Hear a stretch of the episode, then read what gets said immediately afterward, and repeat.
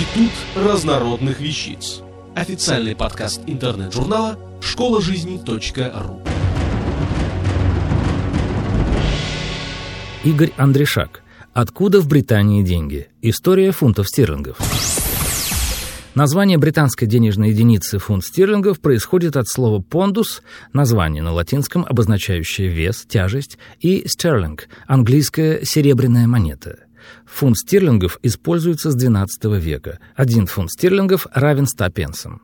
Сегодня в Англии в обороте имеются денежные единицы номиналами 5, 10, 20 и 50 фунтов.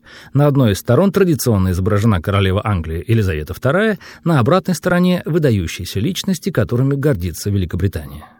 Можно сказать, что в наши дни фунт стерлингов довольно стабильная валюта, даже несмотря на кризис. А все началось с того, что в X веке в Англии появились так называемые менялы, которые определяли количество денег в обороте. Их организация была настолько активной, что если бы они сговорились, то все вместе смогли бы манипулировать экономикой Британии. Они не были банкирами в том понимании, в каком сейчас находится это слово. Обычно этими менялами были мастера ювелирного дела. Они просто брали к себе на сохранение драгоценные вещи других людей. Именно они стали первыми британскими банкирами. Первыми бумажными деньгами по праву можно считать расписку, которая выдавалась человеку после того, как он сдал золото на хранение.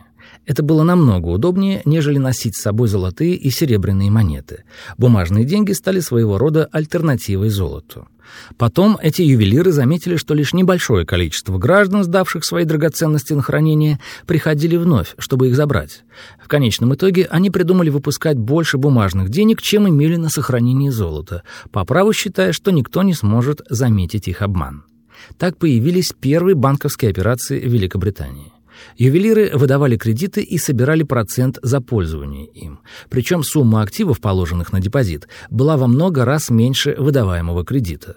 Но обман длился недолго, и уже около 1100 года нашей эры Генрих I отнял у ювелиров право на выпуск бумажных денег. Он сам изобрел денежную систему, которая продержалась 726 лет и была отменена только в 1826 году. Эта система основывалась на введении в Англии валюты в виде деревянных полированных реек с зарубками на одной из сторон, и эти зарубки обозначали номинал. Сама рейка расщеплялась вдоль, но так, чтобы можно было сохранить зарубки. Затем она пускалась в оборот. Другая половина рейки оставалась у короля и служила доказательством того, что это не подделка. На сегодняшний день в музее Банка Англии хранится такая денежная единица, и соответствует она 25 тысячам фунтов стерлингов. Почему именно так поступил Генрих? И почему люди восприняли дерево за деньги? За всю богатую историю товарно-денежного оборота люди считали деньгами все, что хоть косвенно можно было ими считать. Посмотрите на те деньги, которые сейчас находятся в обороте у нас. Обычная бумага. А вот ответ, почему мерные реки воспринялись людьми как ценность король Генрих приказал расплачиваться ими для уплаты государственного налога, что сразу заставило считать дерево более ценным, чем те деньги, которые выпускали первые банкиры. По своей сути, денежная система мерных реек – одна из первых систем, которая проработала такое длительное время. Даже несмотря на то, что менялы все время всячески пытались подорвать эту систему своими металлическими монетами, которые, кстати, в Британии никогда и не выходили из оборота, ничего у них не получилось. Но когда в XV веке король Генрих VIII немного ослабил законы, менялы возобновили свою деятельность и стали снова очень влиятельными в британской экономике.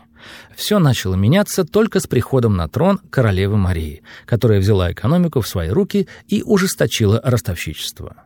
В итоге менялы припрятывали золотые и серебряные монеты, и только с приходом Елизаветы I ситуация в корне изменилась. Королева стала осуществлять полный контроль над выпуском монет в Британии. Первым ее решением стала чеканка монет прямо в королевском казначействе. Также она передала все денежные вопросы правительству, что и привело к недовольству народных масс, и в конечном итоге к революции. Но это уже другая история. Автор статьи «Откуда в Британии деньги? История фунтов стерлингов» Игорь Андрешак. Текст читал Дмитрий Креминский. Институт разнородных вещиц. Официальный подкаст интернет-журнала школа жизни.ру. Слушайте и читайте нас на www.школажизни.ру.